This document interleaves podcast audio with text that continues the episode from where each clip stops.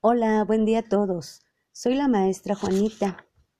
Trabajo en la escuela primaria Lic Benito Juárez de la comunidad de Santiago Extempan Pueblo, perteneciente al municipio de Loro. Atiendo a distancia al quinto grado Grupo A con un total de 26 alumnos, teniendo una comunicación digital por medio de la aplicación de WhatsApp.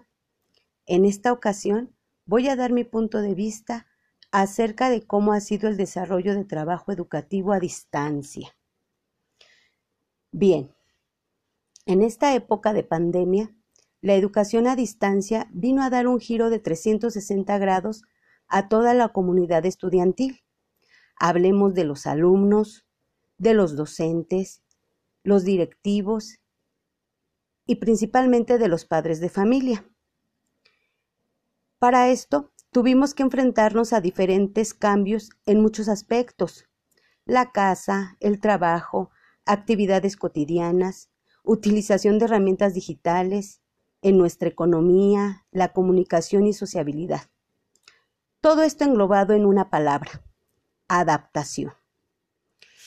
La realidad de este hecho es que no todos los actores inmersos en la educación a distancia se han comprometido al 100% hablando de padres, madres o tutores.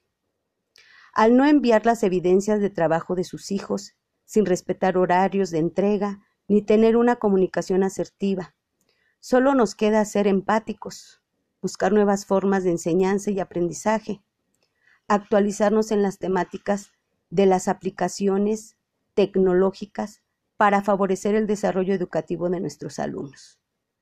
Y bien, por esta ocasión es todo. Nos vemos pronto para comentar las nuevas sugerencias de trabajo en el nuevo programa de Aprende en Casa 3.